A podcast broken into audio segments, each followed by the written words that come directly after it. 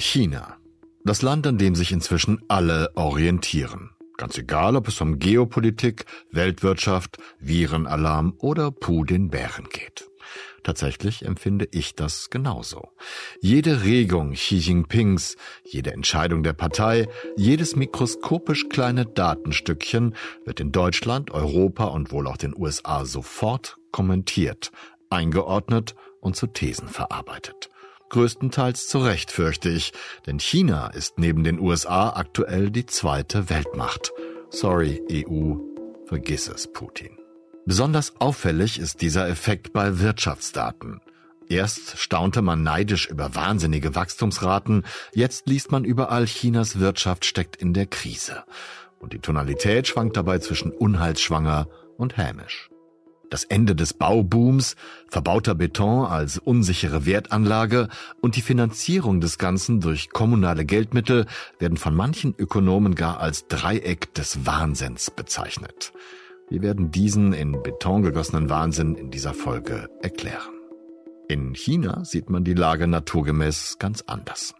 Der Sender CGTN, China Global Television Network, ein verdientes PR-Mitglied der Kommunistischen Partei, hat sich diesem Thema in der Sendung Headline Buster, zu Deutsch etwa Schlagzeilenentlarver, gewidmet. Titel der Folge?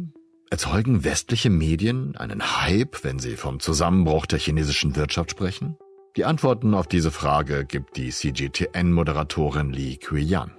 And for CNBC, China's economy seems to be grinding to a halt with signs of stalled recovery. Wir alle hören seit Jahrzehnten Berichte über den bevorstehenden Zusammenbruch Chinas. Um den Titel eines im Jahr 2001 veröffentlichten Buchs zu zitieren. Tja, die westlichen Medien schwelgen in Untergangslust und jedes Datenfitzelchen wird genutzt, um Behauptungen eines bevorstehenden Zusammenbruchs zu untermauern. Nun, ich habe Neuigkeiten für Sie. Zusammenbruch? Auf keinen Fall. Chinas Wirtschaft ist widerstandsfähig.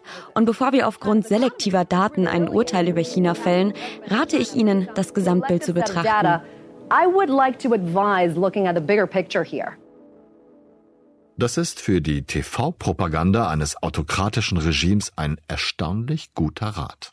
Ich habe unsere China-Korrespondenten gebeten, mir das Gesamtbild zu erklären.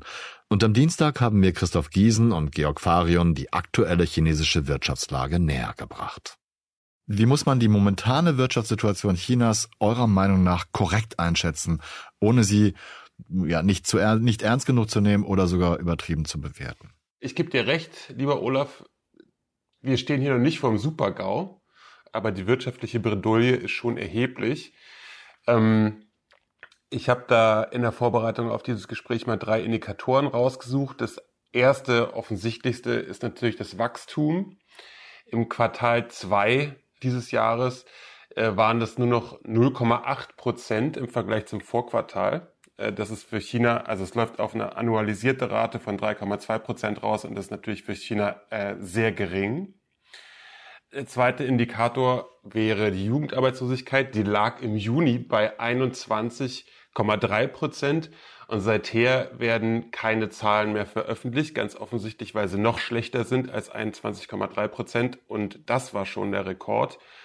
Und als dritter Indikator würde ich die Investitionen mir angucken, also die ausländischen Direktinvestitionen, das was ausländische Unternehmen in China äh, reinstecken. Die waren im letzten Quartal weniger als 5 Milliarden Dollar und so wenige waren es noch nie seit äh, diese Zahlenreihe veröffentlicht wird und das seit 25 Jahren.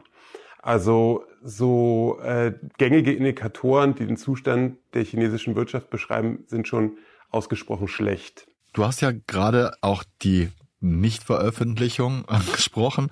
Was kann man zum Umgang mit den Wirtschaftsdaten aus China sagen? Was sagt das über die Strategie aus, wie China mit seinen Daten nach innen und nach außen umgeht?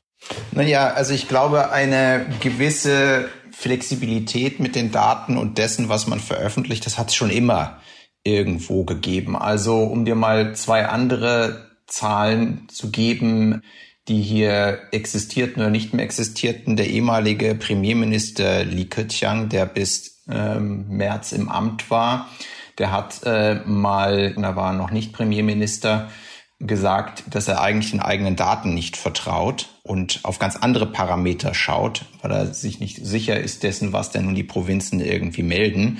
Dann hat er auf zum Beispiel Eisenbahntonnen, also Frachttonnen und, und andere Parameter geguckt und äh, der Economist hat sich dann äh, daraus einen Spaß gemacht und den sogenannten Kertiang-Index äh, nachgebildet, also auf einen Parameter, auf den jemand ganz oben im System achtet. Also auch da ähm, werden die Zahlen nicht ganz ernst genommen und eine andere Zahl, bei der man ganz gut auch erkennen kann, in welche Richtung äh, das läuft, ist die, die Ungleichheit der Gesellschaft. Der sogenannte Gini-Koeffizient, also eine Zahl, die sich zwischen 0 und 1 äh, bewegt und je näher du Richtung 1 kommst, desto ungleicher die Gesellschaft ist. Also 0 wäre mehr oder minder die gleichmacherische Utopie, wo jeder exakt dasselbe besitzt und 1, einer besitzt alles und die anderen haben nichts. Gesellschaften in Skandinavien, Wohlfahrtsstaaten, die liegen vielleicht bei irgendwie 0,25 bis 3 und ähm, dann eher andere kapitalistischere äh, Systeme, ähm, wo jeder seines eigenen Glückes Schmied ist, die liegen eher Richtung 4 oder 5, siehe die USA. Und da gibt es ein Papier von den Vereinten Nationen, ähm, aus dem geht hervor, dass man ab 0,4, 0,5 aufpassen sollte und ab 0,6 ist es so ungleich, dass Revolutionen drohen im Land. So steht das da drin. Es ist schwierig, hinter so vielen Wirtschaftszahlen die Menschen zu sehen, die davon beeinflusst werden. Aber genau darum geht es ja. Nicht nur in China. Möglichst vielen Menschen möglichst viel wirtschaftliche Zufriedenheit zu verschaffen. Bevor wir zum betonierten Dreieck des Wahnsinns kommen, lohnt es sich deshalb zu betrachten, wie sich der chinesische Staat in den vergangenen Jahrzehnten entwickelt hat, und zwar wirtschaftlich und politisch. China wird immer noch als Schwellenland angesehen. Das habe ich von Christoph und Georg gelernt. Laut der Bundeszentrale für politische Bildung sind Schwellenländer Staaten, die nicht mehr zu den armen Entwicklungsländern zählen, aber auch noch nicht zu den reichen Industrienationen. Entscheidendes Merkmal eines Schwellenlandes ist demzufolge das Nebeneinander von modernen Bereichen und sehr armen, wenig entwickelten Regionen, was häufig extreme soziale Unterschiede verursacht. Und das wiederum beeinflusst den Gini-Index, benannt nach dem italienischen Demografen Corrado Gini.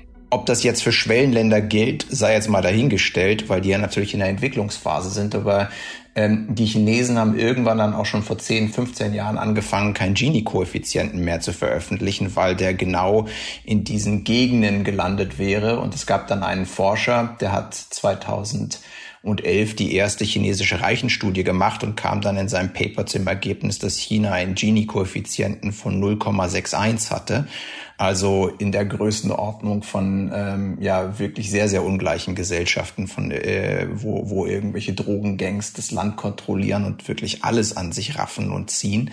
Ähm, und da war die Reaktion des Staates schon, ähm, dass man, dass man damals sehr verhalten war und das nicht gerade äh, honoriert hat, dass der Professor diese Zahl veröffentlicht hat. Und man hat eine Gegenstudie gemacht die zu schön war, um wahr zu sein. Also man lag dann irgendwie bei 0,48 oder dergleichen.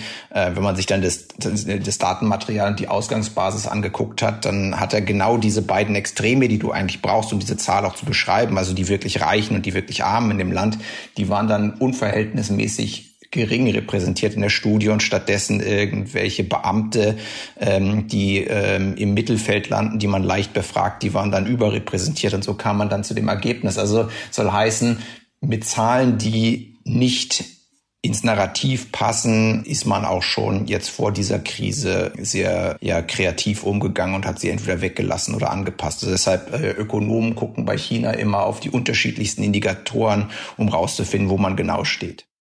Okay, das hört sich jetzt für mich als Wirtschaftslein und äh, jemand, der sich damit gar nicht auskennt, aber doch relativ dramatisch an. Du hast gerade gesagt, Georg, das ist jetzt noch nicht der Super-GAU. Könnt ihr ungefähr beziffern, wie groß die Krise ist und welche Details man kennen muss? Ihr habt in eurem Artikel geschrieben, dass das die größte Wirtschaftskrise seit 40 Jahren sein könnte, die dort droht. Ja, wir befinden uns ja erst im Aufgalopp, würde ich sagen.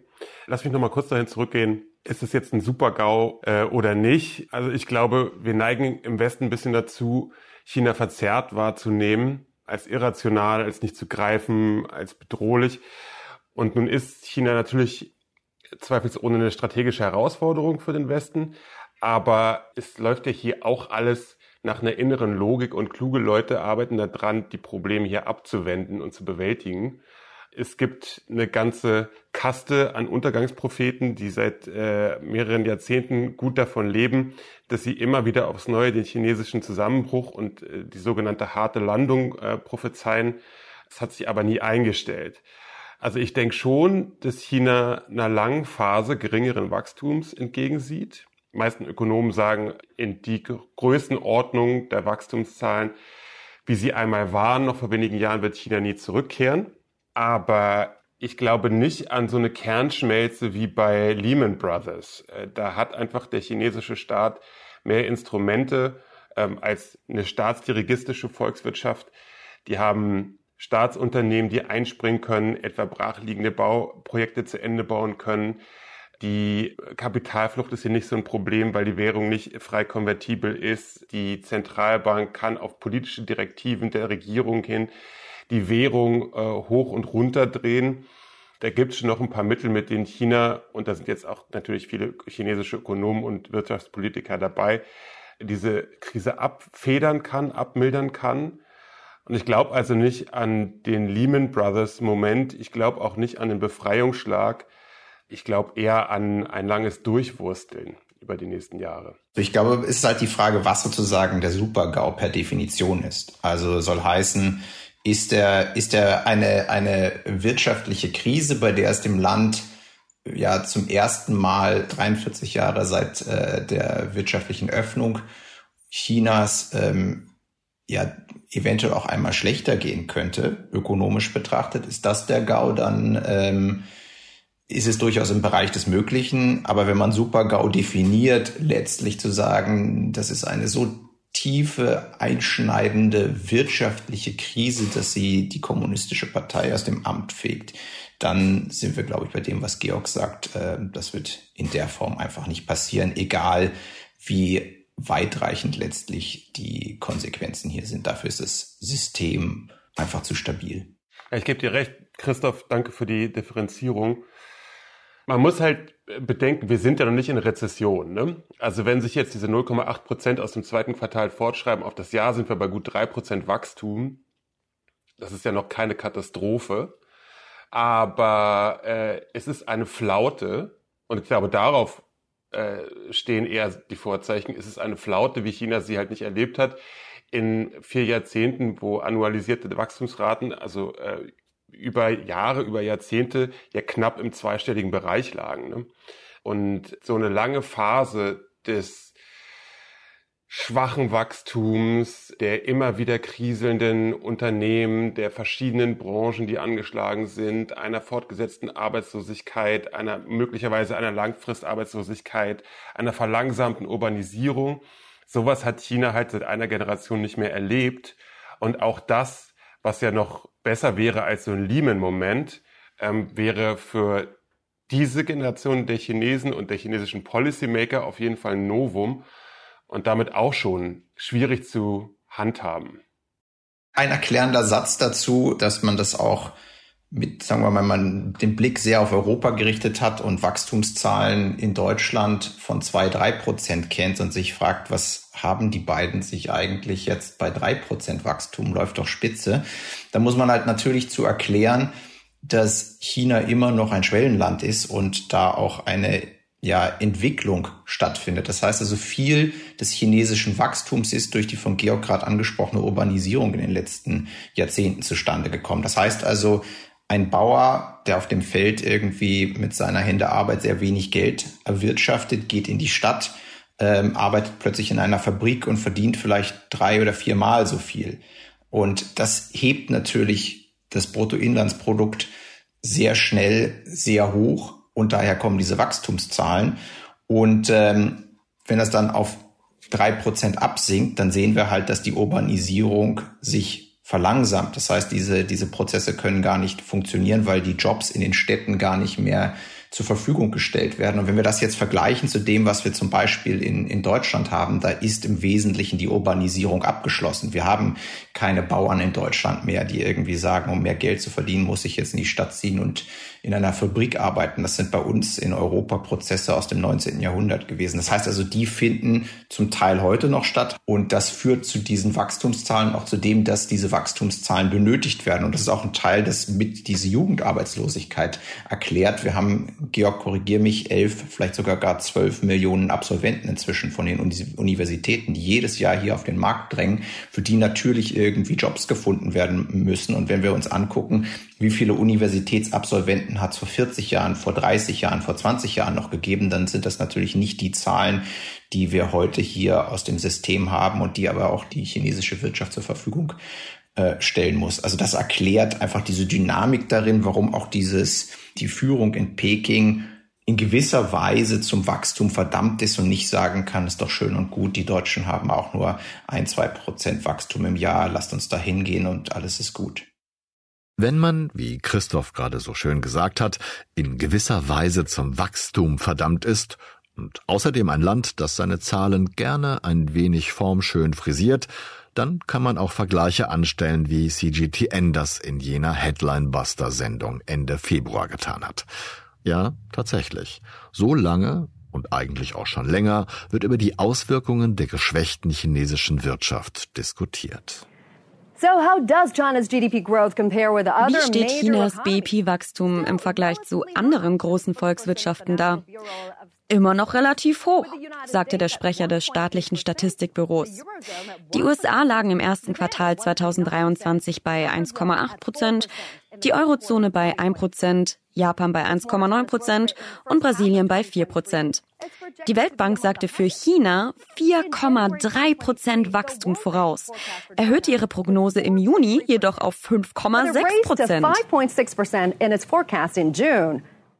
Also es gibt tatsächlich Leute und Ökonomen, die nennen das das Dreieck des Wahnsinns, was hier passiert, weil viel miteinander verbunden ist und der äh, Grundstoff, der genau dieses Problem miteinander verbindet, das ist der Beton. Soll heißen, die chinesische Volkswirtschaft hat in den letzten ja, 15 Jahren äh, vor allem deshalb solch fantastische Wachstumszahlen hingelegt, weil sehr, sehr viel gebaut worden ist. Das heißt also, neue Schnellbahntrassen sind errichtet worden, neue Flughäfen wurden in Windeseile errichtet und der Wohnungsbau und äh, der Bau von Bürogebäuden ist äh, sehr, sehr groß und sehr, sehr stark gewesen. Und das hat natürlich dazu geführt, dass Millionen gerade an Wanderarbeitern Lohn und Brot hatten, dass die auf Baustellen arbeiten konnten und Geld verdient haben, dass Staatskonzerne Beton, Stahl, Glas, Aluminium herstellen konnten und dieses Material auch verbaut worden ist. Und wir nähern uns ein wenig dem Ende dieses Baubooms. Das heißt also, wenn wir ähm, uns jetzt hier in China umsehen, dann sehen, wir, sehen wir sehr, sehr viele Bauruinen, tote Baustellen, wo nicht mehr gebaut wird. Und sehr, sehr viele, gerade hier in Peking, haben mit Flauten zu kämpfen. Das heißt, sie finden als Tagelöhner keine Arbeit mehr, weil auf den Baustellen momentan nicht diese Arbeitskraft und diese Arbeitskräfte in diesen Maßen benötigt werden. Das ist also das erste äh, Problem in diesem Dreieck, also der erste Schenkel. Soweit, so schlimm. In Christophs und Georgs Artikel über den Faktor Beton in der chinesischen Wirtschaft lernen wir Zhang Meilin kennen, einen 51-jährigen Tagelöhner, der dieses Schicksal teilt wochenlang keine Jobs ergattert, obwohl er alles machen würde, um Geld zu verdienen, und deshalb bald sein winziges Mietzimmer am Stadtrand von Peking verlieren könnte.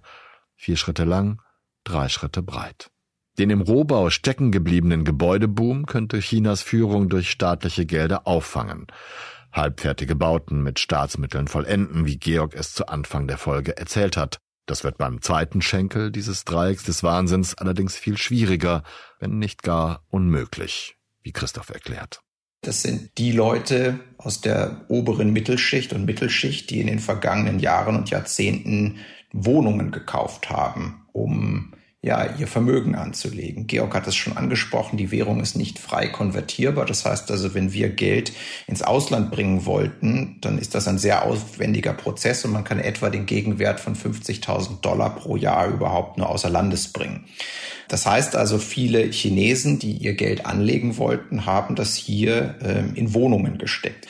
Und viele betrachten es auch als reines Investment. Das heißt also, ähm, jeder von uns kennt Leute, die in Peking eine Wohnung besitzen, die aber nicht vermietet haben und selber nicht drin wohnen, die die eigentlich nur rum ja, rumliegen, kann man fast äh, sagen, haben wie ein Goldbarren und hoffen, dass es eine Wertsteigerung dessen gibt. Wenn aber jetzt äh, keine Bautätigkeit mehr ist und generell von einer Wohnungskrise und, und Baukrise gesprochen wird, dann ist natürlich die Angst auch sehr, sehr groß, dass es zu einer Immobilienkrise werden könnte. Das heißt also, Leute anfangen, ihre Wohnungen auf den Markt zu schmeißen, zu verkaufen, nach Sicherheiten zu suchen und dann zu sagen, statt Beton hätte ich lieber doch Cash oder irgendwas auf dem Bankkonto und wenn zu viele Leute gleichzeitig ihre Wohnungen verkaufen, dann haben wir relativ schnell ein psychologisches Phänomen. Die Preise werden sinken, weil äh, ja die Leute Leute einfach Angst vor dem Wertverfall haben und immer mehr Sachen angeboten werden. Einfach weiterbauen, zur Not mit staatlicher Kohle, bringt also nichts,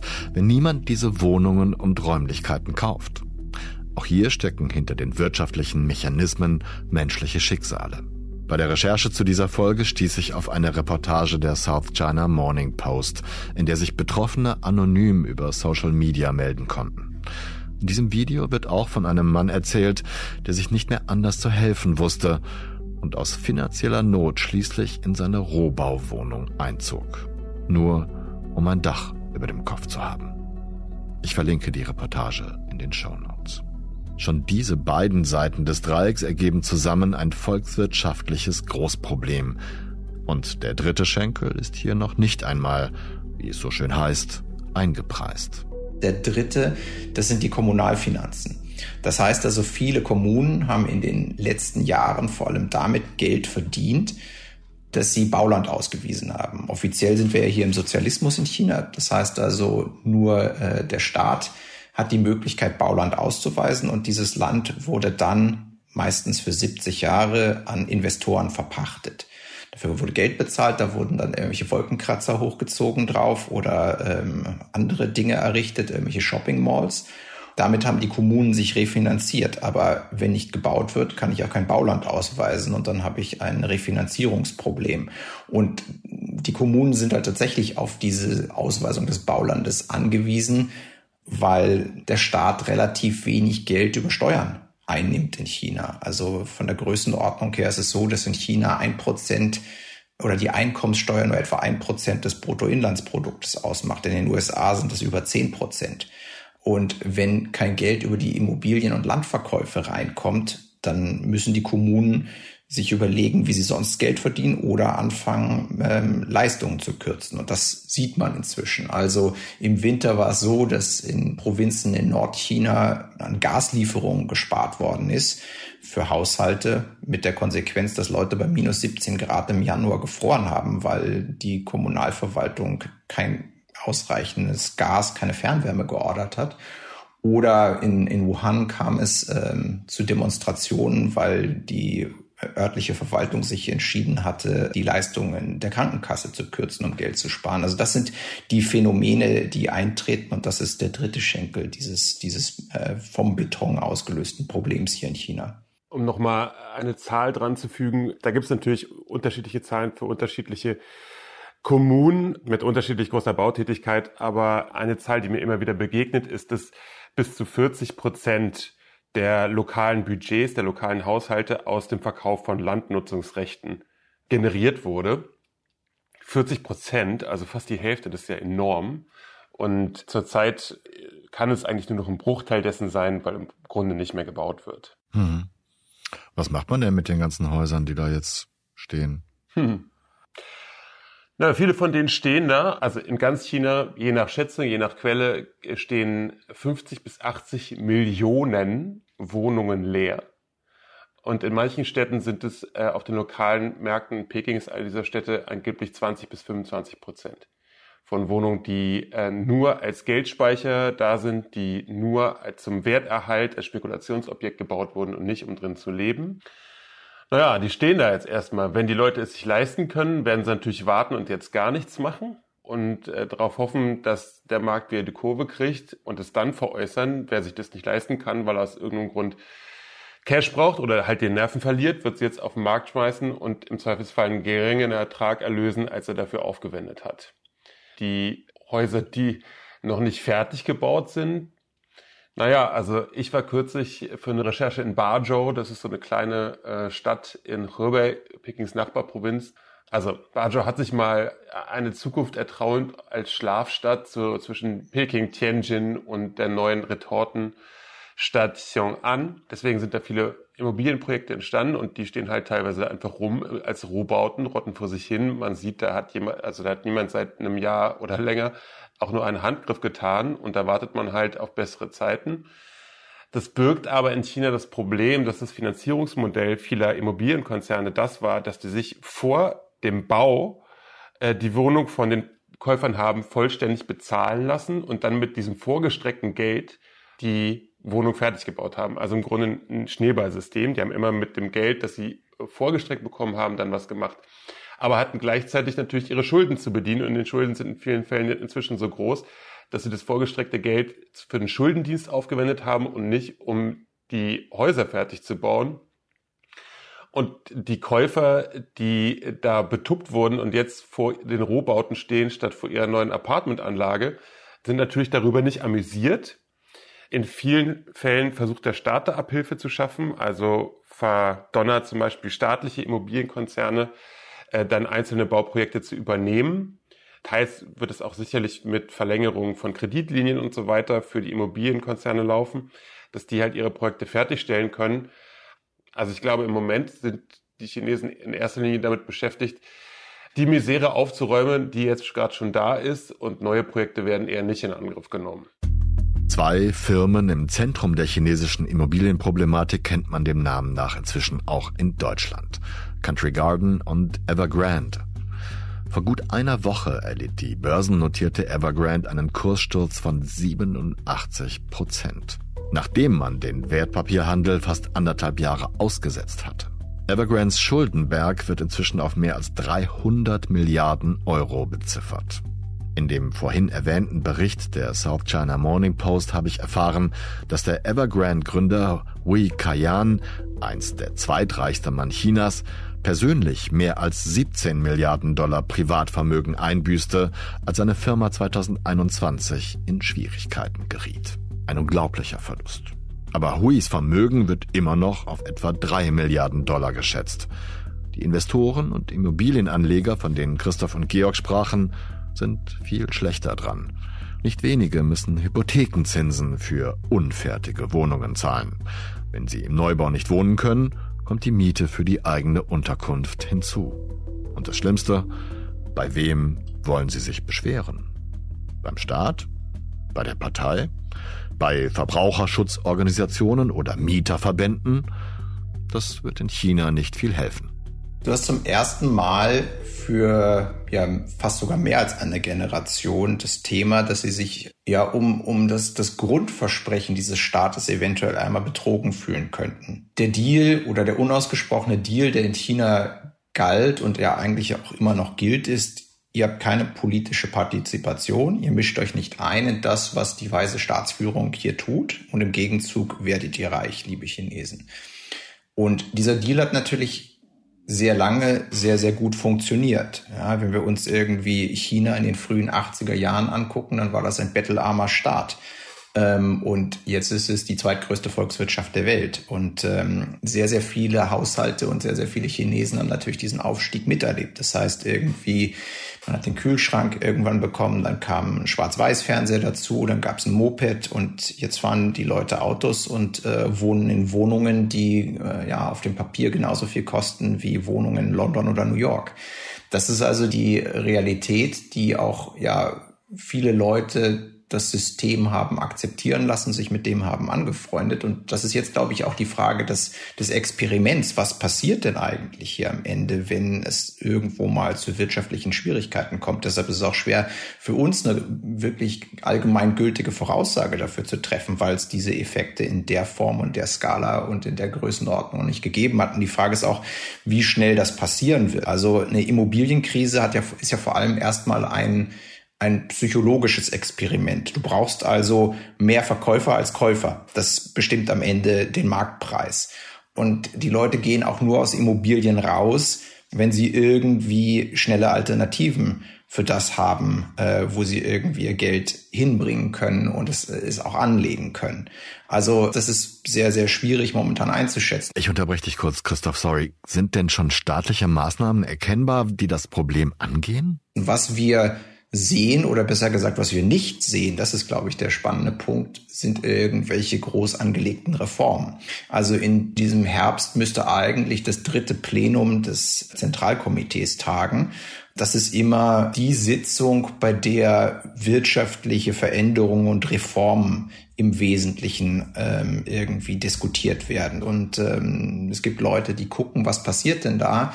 Jetzt in Richtung Herbst. Nur das Problem ist, dass eigentlich all die, die irgendwie ähm, jetzt im, im Hintergrund an irgendwelchen Reformpapieren werkeln müssten, dass man von denen nichts hört.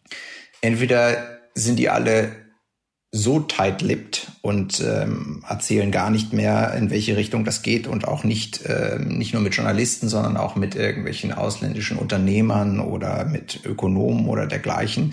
Das ist also sehr, sehr geheim ist, an dem gewerkelt wird. Äh, oder aber es gibt schlicht keine großen äh, Reformen, die da gerade in der Pipeline sind. Ich glaube, dass wir, dass das Letzteres irgendwie Teil der Wahrheit ist und wir einfach so ein Weiter so erleben, ohne irgendwelche Veränderungen. Und die Veränderungen, die du anstoßen müsstest, sind natürlich ähm, größere Reformen, angefangen wahrscheinlich von irgendwie einer Steuerreform. Aber äh, das ist, glaube ich, ähm, egal wo auf der Welt. Das hat gar nichts mit China zu tun. Wenn du als Regierung dir vornimmst zu sagen, ich mache mal eine groß angelegte Steuerreform, an deren Ende wir die Einkommenssteuer für euch, liebe Chinesinnen und Chinesen, erhöhen werden, das ist in, in jedem System eine Schwierigkeit. Und das kannst du schwer verkaufen und sagen, wir haben aber sehr, sehr lange wenig gemacht und jetzt müssten wir mal. Well, ähm, das ist ein, das ist ein, äh, eine Sache, die du, die du sehr gut erklären musst ähm, und die auch für Unmut sorgen könnte. Also von daher die Beobachtung, die wir hier haben, ist, dass momentan relativ wenig passiert und die Kritik, die Ökonomen vortragen, von der Regierung relativ pauschal und brüsk zurückgewiesen wird. Also, was du gerade äh, erläutert hast, Christoph, das betrifft ja die Strukturfragen. Ähm, also, wie müsste man grundsätzlich diese Wirtschaft umbauen, äh, damit es besser funktioniert? Oder um aus dieser äh, Konjunkturflaute, wenn es doch keine Krise ist, wieder herauszukommen? Das andere betrifft ja aber ähm, kurzfristige Hilfen, ne? Konjunkturpakete. Also eher das Pflaster statt die medizinische Therapie. Und da sehen wir halt erstaunlicherweise auch relativ wenig. Also in der Weltfinanzkrise 2008, 2009 hat ja China diskutablerweise die Weltkonjunktur gerettet durch ein riesiges Konjunkturpaket von äh, 4 Billionen äh, Yuan, also fast 600 Milliarden Dollar. Das haben die vor allem investiert in Infrastruktur. Christoph hat schon von den Hochgeschwindigkeitszügen äh, gesprochen, äh, Autobahnen, Flughäfen, Häfen und so weiter und so fort. Nun sind die aber halt größtenteils bereits gebaut und in der Ökonomie gibt es das Gesetz der sinkenden Grenzerträge. Also wenn du äh, noch keinen Flughafen hast und baust einen, dann wird es wahrscheinlich deine Wirtschaft merklich voranbringen, weil Güter schneller den Markt erreichen und Leute schneller äh, sich durchs Land bewegen können. Wenn du schon 100 äh, Flughäfen hast und baust noch einen, dann wird der Effekt wahrscheinlich kaum noch spürbar sein. Und der Situation ist China jetzt gerade. Eine andere Möglichkeit, die Wirtschaft jetzt anzukurbeln, wäre, Leuten einfach Cash zu geben, wie das in USA oder in Deutschland während der Pandemie äh, geschehen ist. Aber das Problem ist, Chinesen haben halt eine wahnsinnig hohe Sparrate. Die Chinesen sparen zuletzt, waren es glaube ich 33 Prozent ihres verfügbaren Einkommens, legen die einfach aufs Konto. In den USA ist es nicht ein Zehntel davon. Also waren es, ist ziemlich genau ein Zehntel davon. Zuletzt waren es 3,5 Prozent. Das liegt daran, dass hier halt das soziale Netz nicht besonders ausgebaut ist, dass die Rente nicht besonders großzügig ist, dass äh, die Krankenversicherung äh, nicht gut ist. Das heißt, man legt sich was zurück für harte Zeiten. Und die meisten Chinesen haben halt gerade nicht besonders viel Zuversicht in die Wirtschaft. Deswegen kommt es einem vor, na, die harten Zeiten stehen ja vielleicht gerade schon vor der Tür. Das heißt, wenn du so ein Cash-Hand ausgibst als Regierung, dann nehmen die Chinesen es nicht annehmbarerweise, um mehr zu konsumieren, sondern sie packen es direkt aufs Bankkonto und damit ist dann der Konjunktur auch nicht geholfen. Ein Dilemma. Und nicht nur für China. Denn in unserer globalen Wirtschaftswelt hat China einen zentralen Platz, eine zentrale Funktion. Für uns in Deutschland, für die EU, die USA und viele andere Länder und Volkswirtschaften. Oder, um es mit CGTN zu sagen, wenn Berichte von Chinas enttäuschenden Wirtschaftsdaten sprechen, dann deshalb, weil die Welt immer noch auf Chinas Wachstum setzt.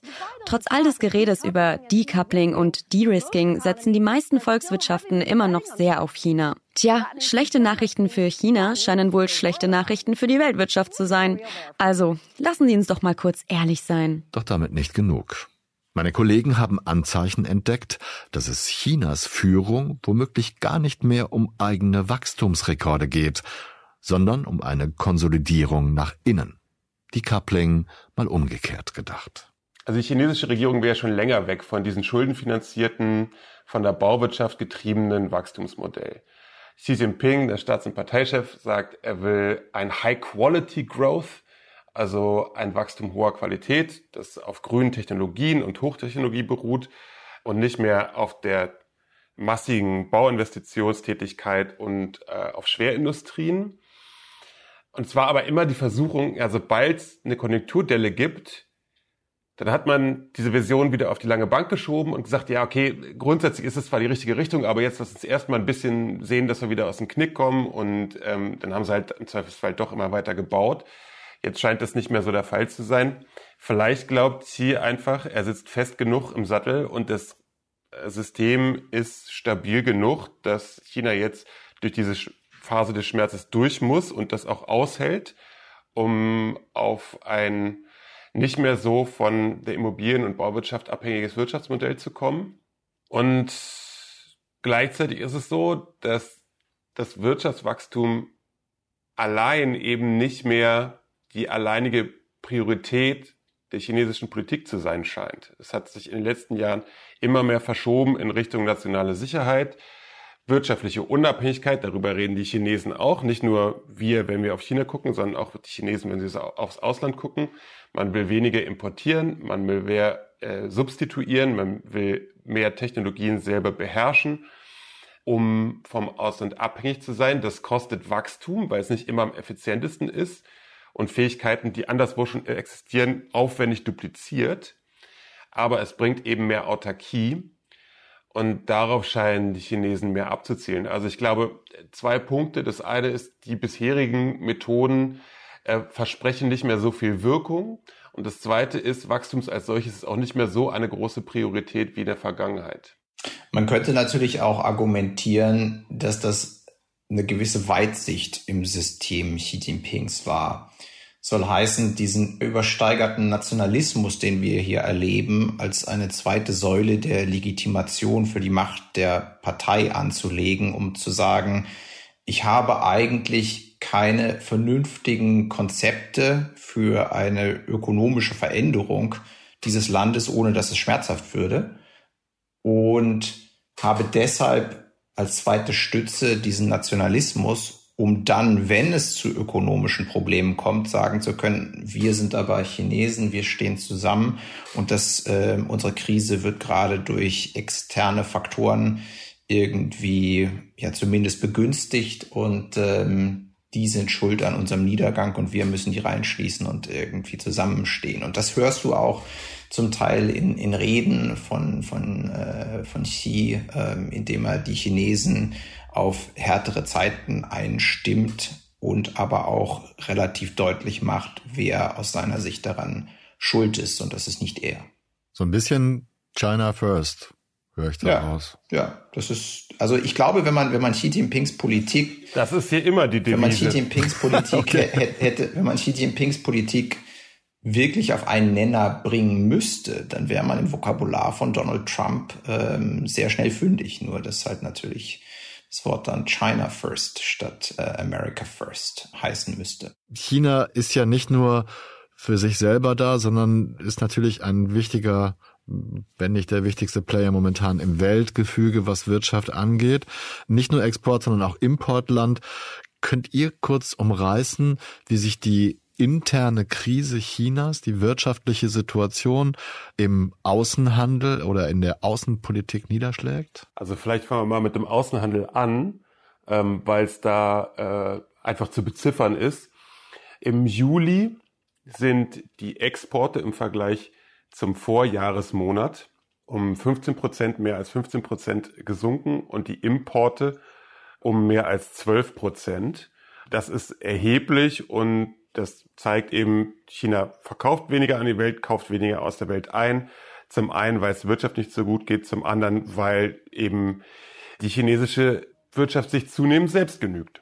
Die deutschen Exporte nach China sind seit einigen Jahren flach. Äh, die Importe aus China sind äh, deutlich gestiegen. Die Handelsbilanz verschiebt sich also deutlich zu unseren Ungunsten. Zuletzt hatten wir ein Defizit von 85 Milliarden Euro, so viel wie noch nie. Und gleichzeitig, also steigt halt in China für ausländische, auch deutsche Unternehmen die Konkurrenz durch chinesische Firmen, die zunehmend hochqualitative, also qualitativ hochwertige Produkte machen, oft zu einem geringeren Preis und die teilweise auch durch Vergaberegeln gegenüber ausländischen Produkten systematisch bevorzugt werden.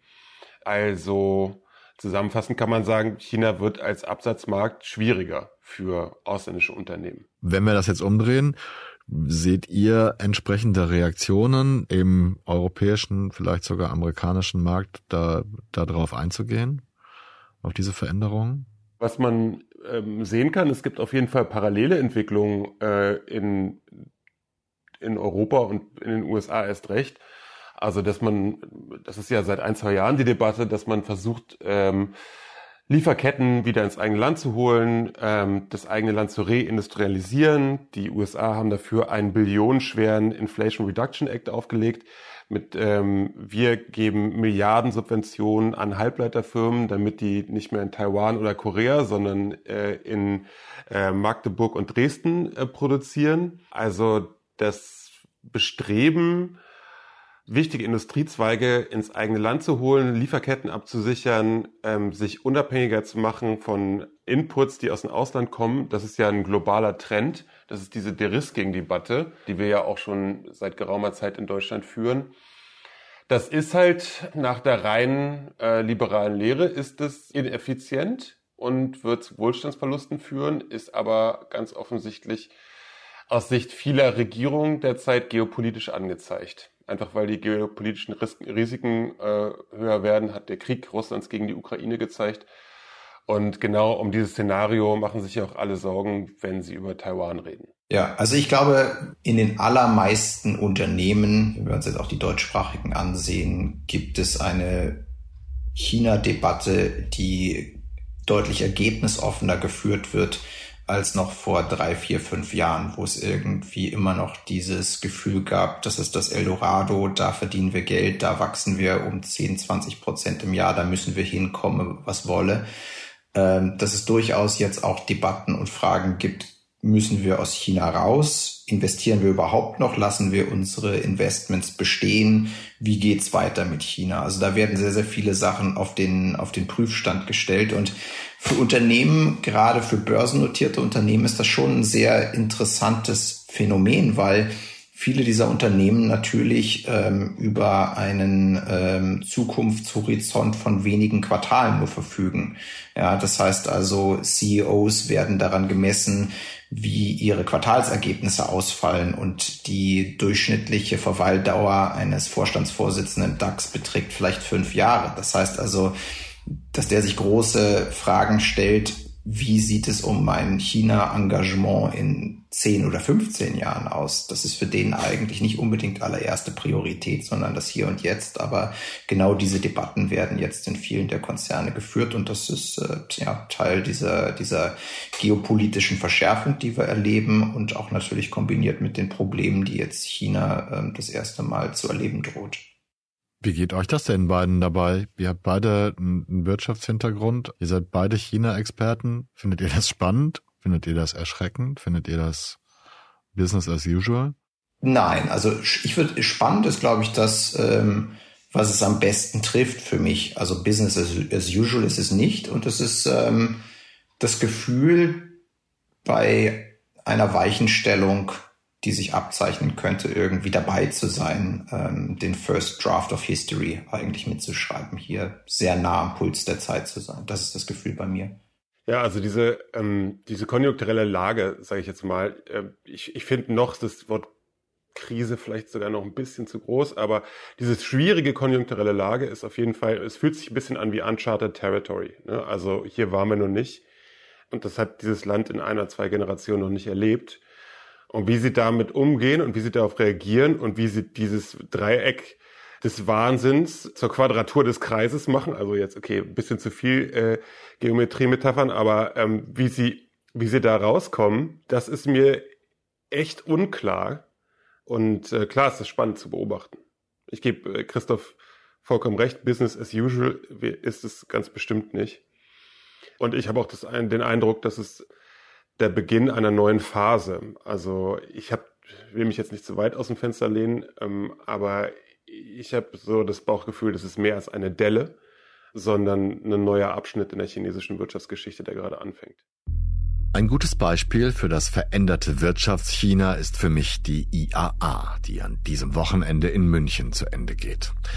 Während sich die deutsche Regierungspartei FDP dort mit ihrer in meinen Augen völlig absurden E-Fuel-Kampagne produziert, sind die Stars dieser Messe in diesem Jahr chinesische Hersteller. Meine Kolleginnen und Kollegen vom Manager Magazin berichten, dass die Produkte chinesischer Konzerne die der deutschen Autobauer teils deutlich in den Schatten stellen. Insbesondere wenn es um den Zukunftsmarkt E-Autos geht, der ja eigentlich längst ein Gegenwartsmarkt ist, auch wenn die FDP das nicht kapieren will. Gleichzeitig haben alle wichtigen deutschen Automobilkonzerne längst Kooperationen mit chinesischen Fahrzeugfabrikanten geschlossen um den dortigen Markt zu bedienen und die wachsende Mittelschicht mit deutschen Boliden zu beglücken. Das hat eine Weile lang prima geklappt. Und inzwischen hat VW seine Pkw-Marktführerschaft in China eingebüßt. Ich selbst habe mein Auto 2004 abgeschafft und von dieser Industrie ebenso wenig Ahnung wie von Wirtschaftsthemen im Allgemeinen. Aber ich habe das Glück, kundige Kolleginnen und Kollegen zu kennen und deshalb empfehle ich an dieser Stelle gleich zwei ihrer Podcasts. Jeden Donnerstag erscheint das Thema, das Sven Oliver Klausen moderiert, der Chefredakteur des Manager Magazins. Und meine Kollegin Antonia Götsch, die Chefredakteurin des Harvard Business Manager, moderiert regelmäßig Team A, den ehrlichen Führungspodcast. Wenn Sie sich also für Wirtschaft interessieren, dann hören Sie doch da mal rein. Beide Podcasts gibt es da, wo es, nun ja, Podcasts gibt. Das war 8 Milliarden, der Auslandspodcast des Spiegel. Meine Kollegen Georg Farion und Christoph Giesen haben erneut viel Wissen über China für 8 Milliarden und für mich produziert. Bei beiden bedanke ich mich ganz herzlich. Janis Schakarian hat erneut die redaktionelle Qualitätsprüfung dieser Audioware durchgeführt und meine Produktion damit wertvoller gemacht. Dankeschön. Luca Ziemek wirkte in dieser Produktion als entscheidender Audioschichtleiter und auch das gibt dem dankbaren Moderator Sicherheit. Vielen Dank. Celine Schuster hat der englisch sprechenden Moderatorin des chinesischen Senders CGTN eine deutsche Stimme verliehen. Und ohne diesen Service wäre diese Folge schlechter ausgestattet gewesen. Danke. Und wenn ich Sie, liebe Hörerinnen, Hörer, diverse Menschen als Kundschaft bezeichnen würde, dann könnte man es zwar als technisch korrekt bezeichnen, aber das wäre das Äquivalent eines Dumpinglohns. Denn sie alle sind so viel mehr. Und deshalb danke ich Ihnen einfach fürs Zuhören. Bleiben Sie tapfer und gesund. Ich verbleibe bis zur nächsten Folge, Ihr Olaf Häuser.